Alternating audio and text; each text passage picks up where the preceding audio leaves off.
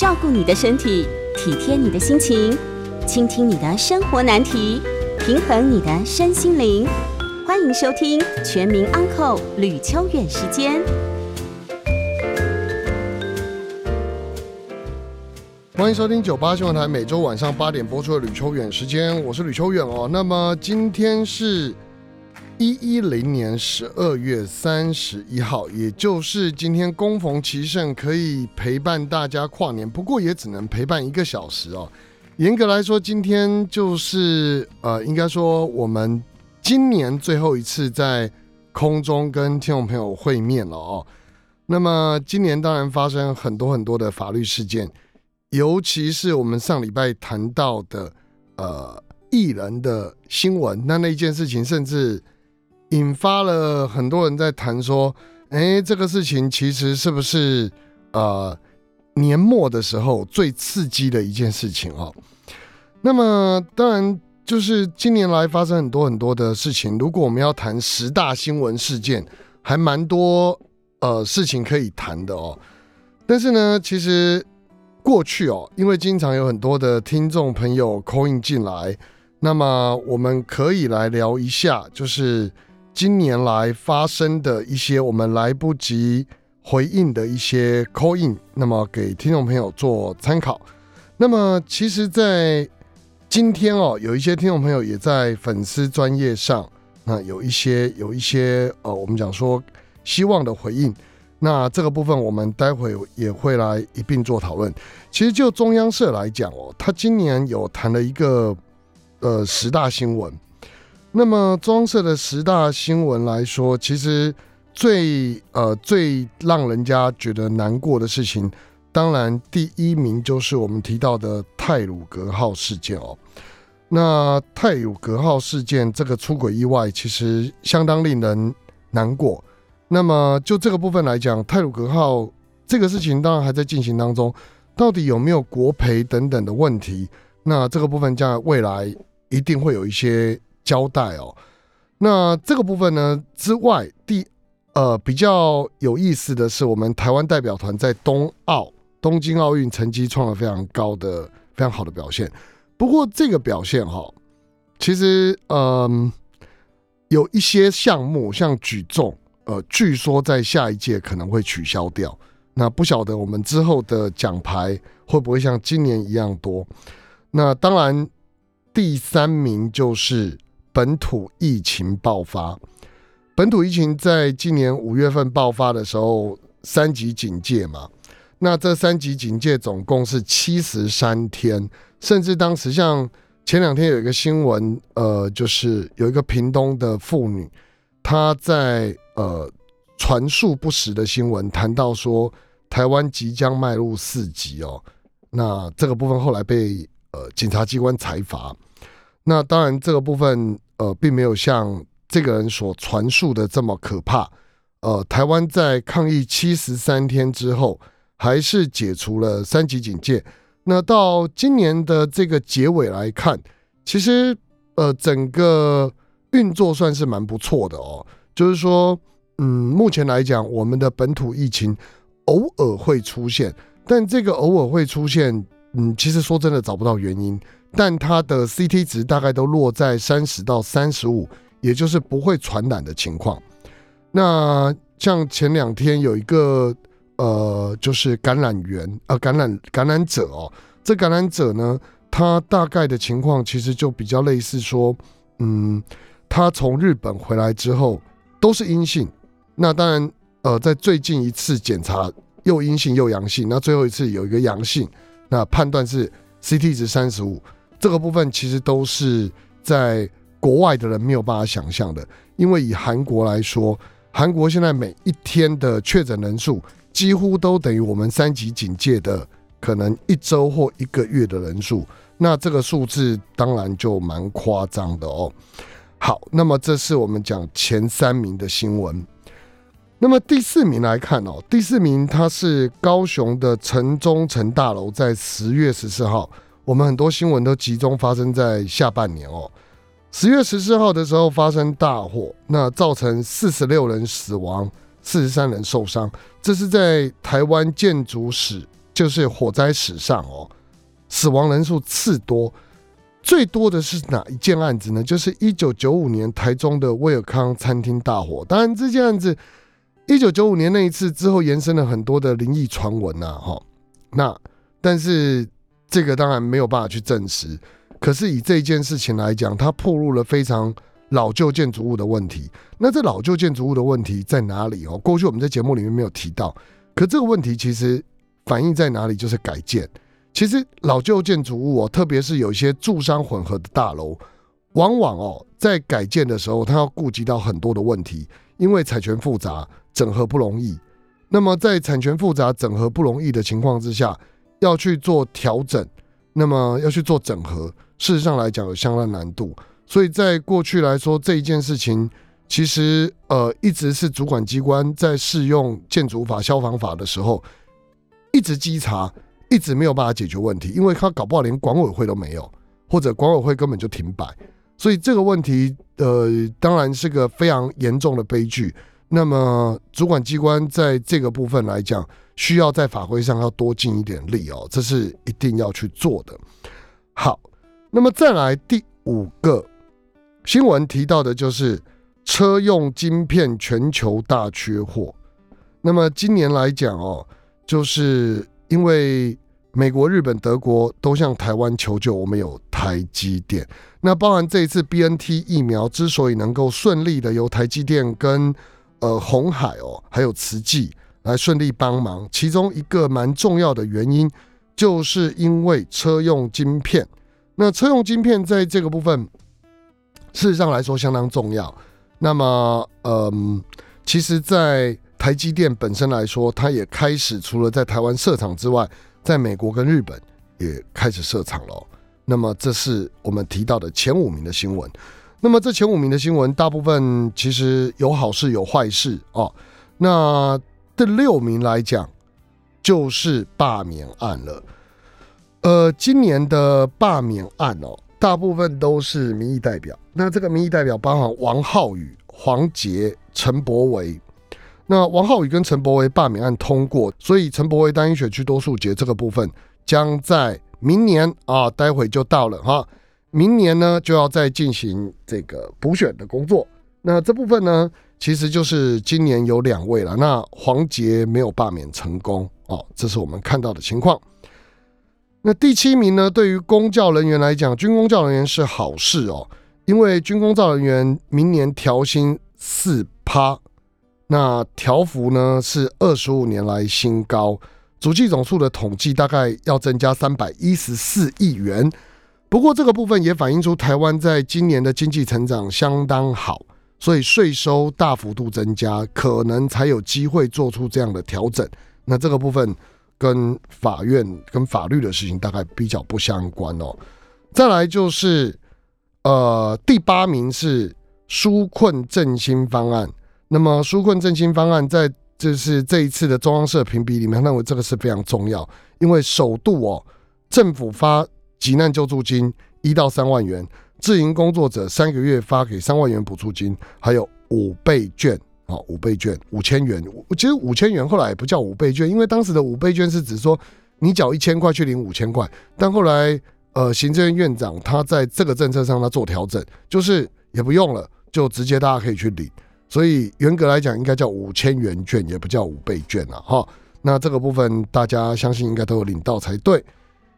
第九名就是我们两个礼拜前的公投了啊，那么这个公投呢包含。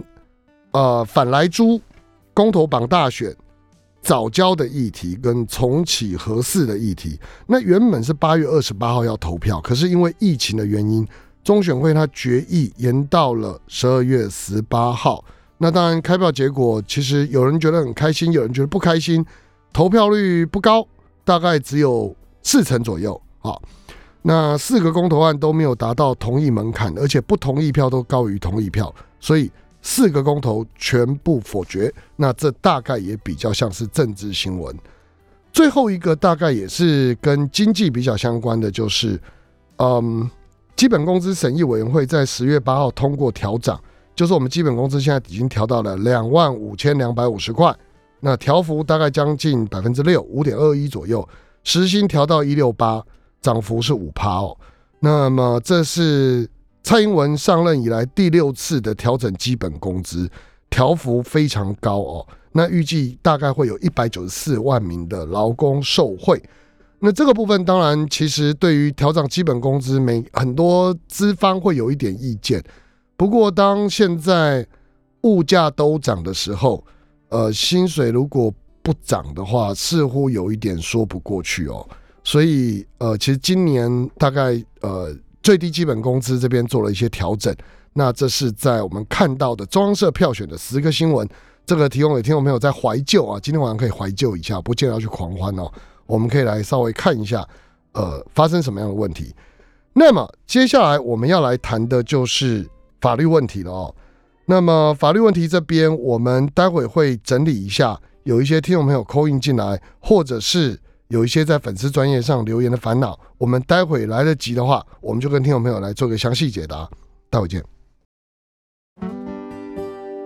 欢迎回到九八新闻台吕秋远时间，我是吕秋远哦。那么刚刚呢，跟听众朋友聊到，我们有一些呃新闻议题可以跟朋友做讨论以外，我们有一些扣印的呃，或者是一些听众朋友在粉砖的留言，一并来跟听众朋友做了解哦。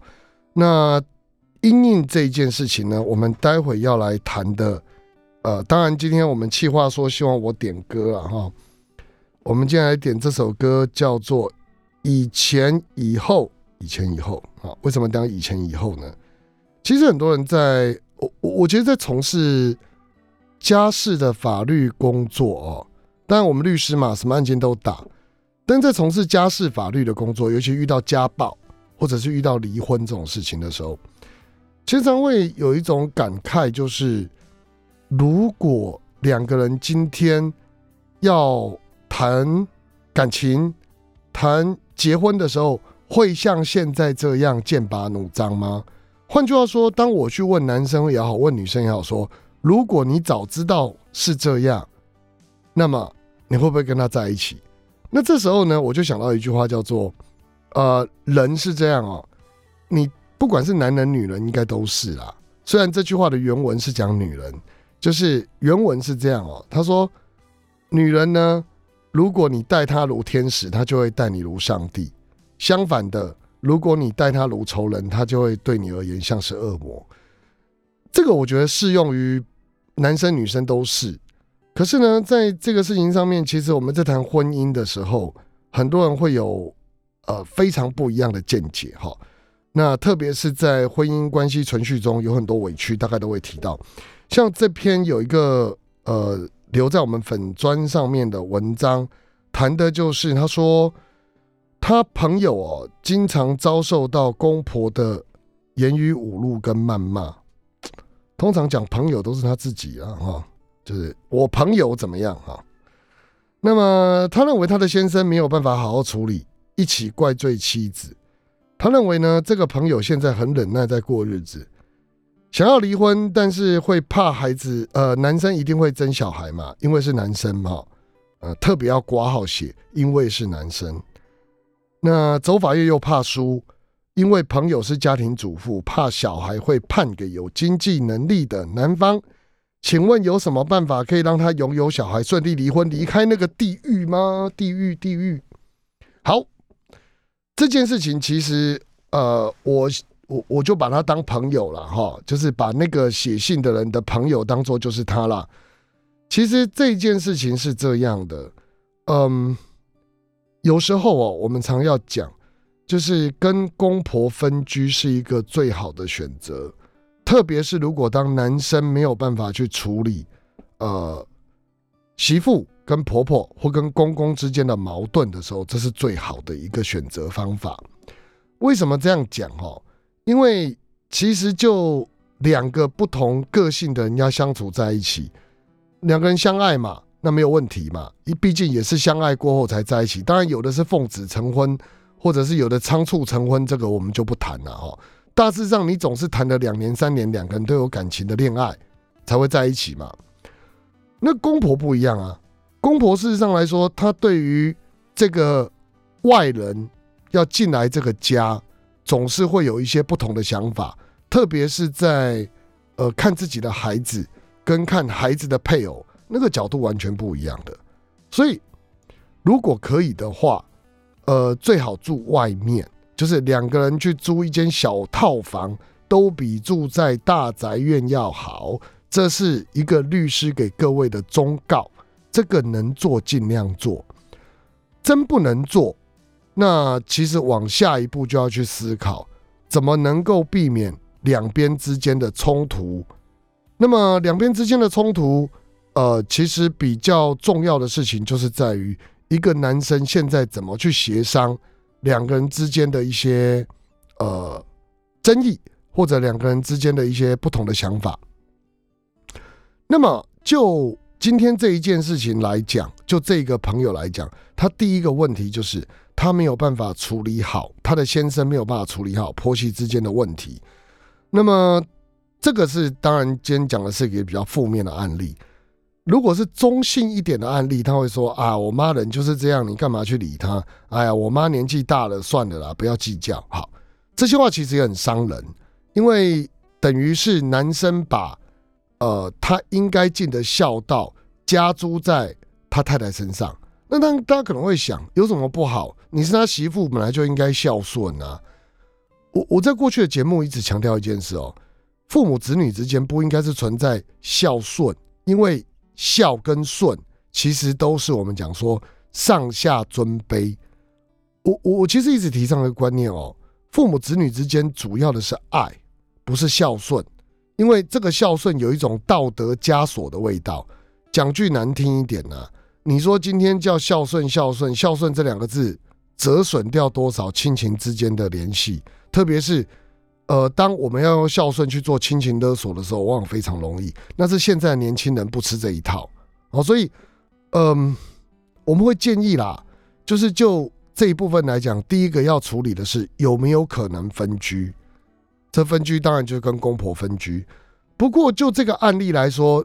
呃，女主角她希望的似乎已经不是跟公婆分居，她觉得这个婚姻没救了。为什么？因为她的先生并不是讲不要计较了，而是跟她的爸妈一起来骂这个太太。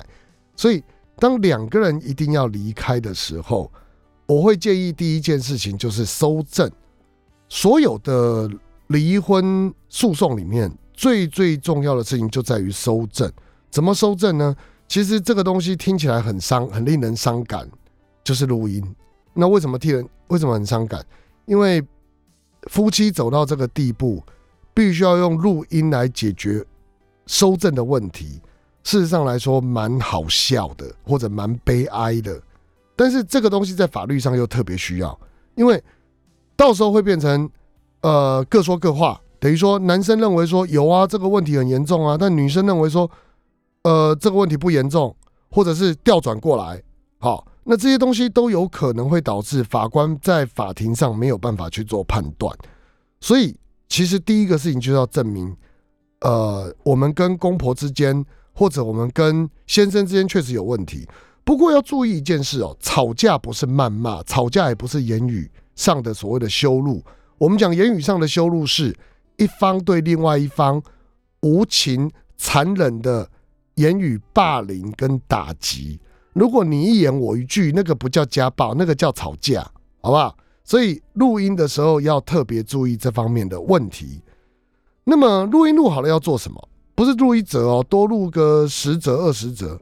那么原则上可以去申请保护令。好，那申请保护令的同时呢，通常是这样，我们都会建议说，这位妈妈哈，你可能要把孩子先带离开现场。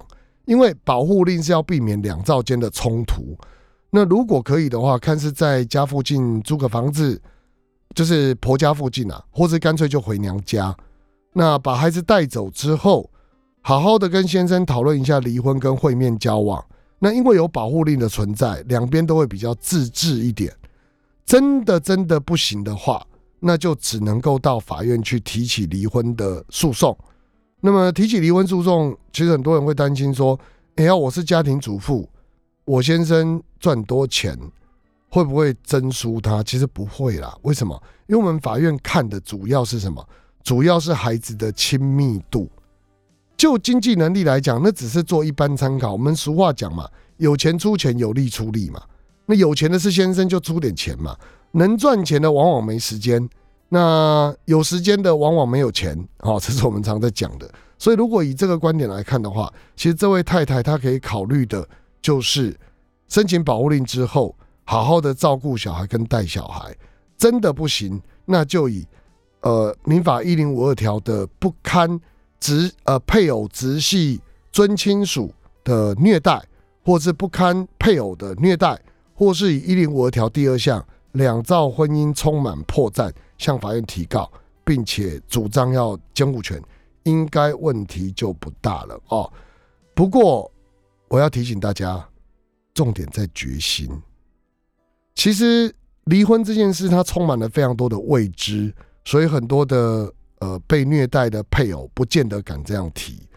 那我只能够提醒各位，有勇气的去做一些你想做的事，尤其在今年的我们讲说岁末年终之际，要好好想想。你有哪些事情是需要勇气？那么你还没有想清楚，但是你希望能够往前去做的，在今年结束的十二点之前，好好许愿。OK，好，那时间的关系，我们先休息一下，我们广告过后回来，我们来继续接听下一个问题。欢迎回到九八新闻台，每周晚上八点播出的吕秋远时间，我是吕秋远。那我们今天刚刚回答了第一个问题。我们现在要来讨论的第二个问题是有关于继承跟债务哦。那么有位听众朋友，他一样是写这样的内容，就是说妈妈在多年前过世，那么当时我没有做抛弃继承，所以自己背了债务的问题。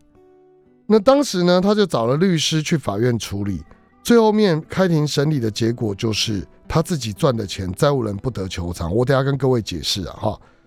那现在问题来了，我外公过世，我是第二顺位的继承人，继承的土地跟房子会被债权人用来作为偿还妈妈的债务吗？好，这个这个议题其实有点复杂哈。我们要从基本的来看起，在约莫二十年前的时候，我们的继承法的规定还是主要落在盖瓜继承。什么叫盖瓜继承哦？就是负债原则子还。好，那负债原则子还，既有原则必有例外。例外是什么？例外就是可以到法院去申请限定继承跟抛弃继承。可是如果没有在时间内去申请限定跟抛弃，就变盖瓜。好，那这个部分就是我们过去出现很多背债额的。悲剧原因就在这里。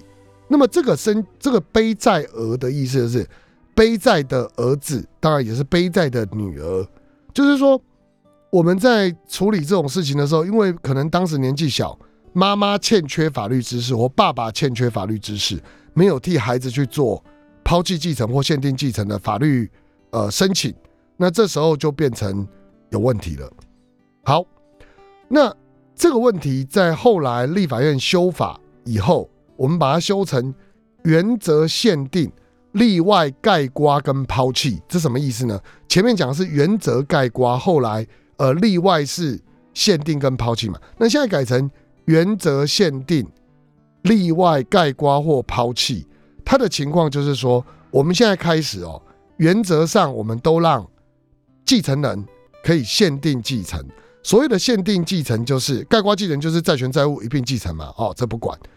那限定继承是债权债务一并继承，但如果他继承的东西，比如说只有继承一百块的财产，可是呢，这个人的债务是一千块，那我就只要就我继承的一百块去偿还这一千块的债务就可以了。这叫限定，就是我要钱呐。那如果我要的钱呢？是低于所谓的这个债务的话，那当然这钱我还可以多少拿一点。如果我继承的钱很明显的少于我继承的债务的时候，那这时候就不用再还那些债务，这当然是好事啊。因为以前是盖棺你都要继承嘛，现在不用了。好，所以原则是这个。那我刚讲例外，盖瓜讲过了嘛，还有一个例例外叫抛弃，抛弃是什么？就是我管你的，我债权也不要，我债务也不要，我通通都不要。好，那是这个东西不关我的事啊。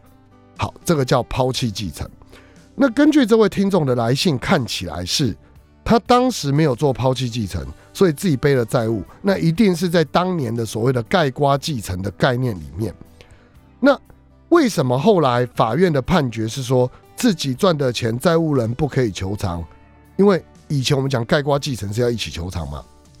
原因是后来立法院又再修法一次，他在民法的继承编施行法里面哦。他有修正，一般而言，法律不溯及既往，但他认为这个继承造成很多背债额的规定，不能只是往后照顾那些不懂法律的人，往前哈，有一些人他有这个问题，我们应该保护他。所以有一些人，他当他面临到这件事情的时候呢，他背债嘛，那背债其实已经还了好几年，比如说可能爸爸留了一千万债务，那他二十岁成年。开始努力的还钱、工作等等，哎，还了五十万。好，立法院就立法大赦，立法大赦就是把这个所谓的刚刚提到的全部都赦免掉。以前如果有这个背债额问题的，我们现在也不要他还了，所以法院才会有判决说他赚的钱归他的。好，那不用再不用再偿还这件事情。好，那。当然，这问题解决了，理论上他应该没困扰嘛。不过他往下继续问的问题就是说，外公过世，他是第二顺位继承人。来，外公过世是第二顺位继承人，这个意思是什么？其实外公过世的第一顺位继承人是直系血亲一亲等卑亲属。那直系血亲一亲等卑亲属，外公的卑亲属、直系卑亲属一亲等是谁？就是他的妈妈嘛，他的舅舅嘛，那么这些阿姨嘛，这些人就是他的所谓的第一亲等的直系血亲卑亲属。那如果这些人都在，其实轮不到他。那他为什么会讲说他是第二顺位？只有一种可能，就是第一顺位都死光了，第二顺位才能继承。所以我并不清楚这个听众朋友的意思是不是这样，就是说，其实外公。已经没有他的，已经没有舅舅，没有没有阿姨，没有妈妈了，好，他们都没有了，不知道是不是这样。那有另外一种可能，我们称之为叫做代位继承。代位继承的意思就是我代替妈妈的位置来继承。好，这什么意思哦？妈妈过世了，那妈妈过世了，对不对？我可能有一个叔叔，呃，不不不，叔叔不行，叔叔是爸爸，我讲外公，可以一个舅舅跟一个阿姨。那这个舅舅跟阿姨呢？他们当然就是，比假设外公就是一个舅舅、一个阿姨、一个妈妈，三个人，三个孩子。那在这种情况之下呢，这三个人原则上每个人拿三分之一。好，所以舅舅拿三分之一，阿姨拿三分之一。那我呢？好，我就是在妈妈过世的时候，我代替妈妈的位置来继承。如果妈妈只有生我一个，那我一样取得三分之一；如果妈妈生两个，我就是六分之一。如果妈妈生三个，我就取得九分之一。为什么？因为一个我继承妈妈一份，两个继承妈妈一份，三个继承妈妈一份。不会因为孩子生越多就可以跟上面的舅舅跟阿姨当那个分母，那不行。就是我们就是只有三分之一，妈妈这一房，好这一房的概念。所以就这个规范来看，他讲第二顺位，我不确定是不是这样了哈。那总之啊，我先假设他就是可以继承。那但是这个继承顺位，各位听懂吗？如果是儿女的话，就是一个人三分之一，三个人嘛，就一个人三分之一；两个人就一个人二分之一；四个人就一个人四分之一。然后这一房，如果那个继承人死掉了，就由这一房的直系血亲卑亲属来填这一房的概念。那这个部分就是他生几个小孩就继承这一份。好，这是基本原则嘛？倘若今天他继承了这个东西，那么继承的土地跟房子会不会用来偿还妈妈的债务？基本上来说，如果已经处理完毕了，好，我们是代位继承，这个部分是不会处理到的。为什么？因为妈妈人已经过世了。那妈人过世了，我们是以虽然是以代位继承的方式，但是未成呃，就是我们的就是孙字辈的人继承的外公的财产，他是不需要去作为所谓的偿还的这种这种这种标的啊。所以就目前这样来看的话，倘若以代位继承，而妈妈有欠钱，但妈妈过世的情况之下，不会有这样的问题。这个大概听众朋友可以放心哦。所以，呃，其实就整个故事来讲，当我们发生继承顺位还有继承的问题的时候，先去看看法律怎么规定。那么同学大概要记得的一件事情就是，今天我们的继承顺位，第一顺位就是直系血亲卑亲属。那这个卑亲属，如果说在我们被继承人根本没有什么财产，只有一堆债务，那干脆直接申请抛弃。如果搞不清楚，就去申请限定。如果呃，基本上来说，呃，愿意承担所有的债务，那当然用盖瓜可以，用盖瓜很傻。那现在也很少人用盖瓜，盖瓜现在大部分都是被用来处罚了，好，用来处罚说。你把被继承人财产藏起来啦，修改人家遗嘱啦，等等这种情节重大的情况才会变成盖瓜哦。所以现在目前都是以限定为准，大家不用太担心。欢迎回到九八新闻台，每周晚上八点播出的吕秋远时间，我是吕秋远哦。那么原则上来说，今天其实还有蛮多则新闻可以谈的。但是呢，因为时间的关系，呃，我想可能今天没有办法再继续多聊一些哦。我倒是比较想要以这段话作为结尾，跟听众朋友分享哈。今年其实是一个很特别的年份，因为去年没有遇到的疫情，在今年发生了。那虽然时间很短，大概只有几十天，不过带给各位，我想有一些人过世了，有一些人得了重症。嗯，有一些人就这样离开我们，在这段过程当中，其实我们应该学会的就是珍惜这两个字。嗯，二零二一年，严格来讲，它发生了一些好事，不全然是坏的。呃，也有一些不好的事情出现了，尤其是像最后这一两个月，有一些让我们非常震惊的新闻出现。不过呢，其实对我们来说，最重要的事情还是在今年最后一天这个时候，好好的想想自己在未来要做些什么样的改变跟调整。特别是当自己觉得说，在呃过去的这一整年当中，有哪些我们不足的地方，有哪些可以在调整的地方，去想一想。那么，当然，身为一个律师哦，最想要跟各位说的不是。有权利就要伸张，好好去打官司。我从来都不是这样想的。我跟各位说，我最想要跟各位说的事情，其实是如果能够不要进法院，尽量不要进。什么意思？不是叫各位忍气吞声，而是说法院其实它充满了非常多的不确定性。很多时候我们不能管好别人，但我们可以管好自己。甚至我这么讲。管别人我们也管不了，那当然会讲啊，说啊，别人在网络上骂我，别人做了什么事情呢？车祸，像呃上礼拜有一个朋友打电话进来问我们那个问题，他说我车子被对方撞伤了，两万多块钱的维修费，我跟他打官司，一审没拿到那么多，二审我再上诉，来，我请问各位，你说两万多块多不多？很多。可是，当打这个诉讼打下来，最后面法官能够还给我们多少公道？我我常讲了哈，特别是家事案件，很多时候是把两个人能够拥有的决定权，特别是两个是亲密的人嘛，曾经亲密嘛，交给一个第三者。这个第三者哈，可能只会跟你开三次庭，每次庭听你们讲二十分钟，他每天听重复的话，不好听几遍。然后在这么短的时间之内，他要做判断，判断什么？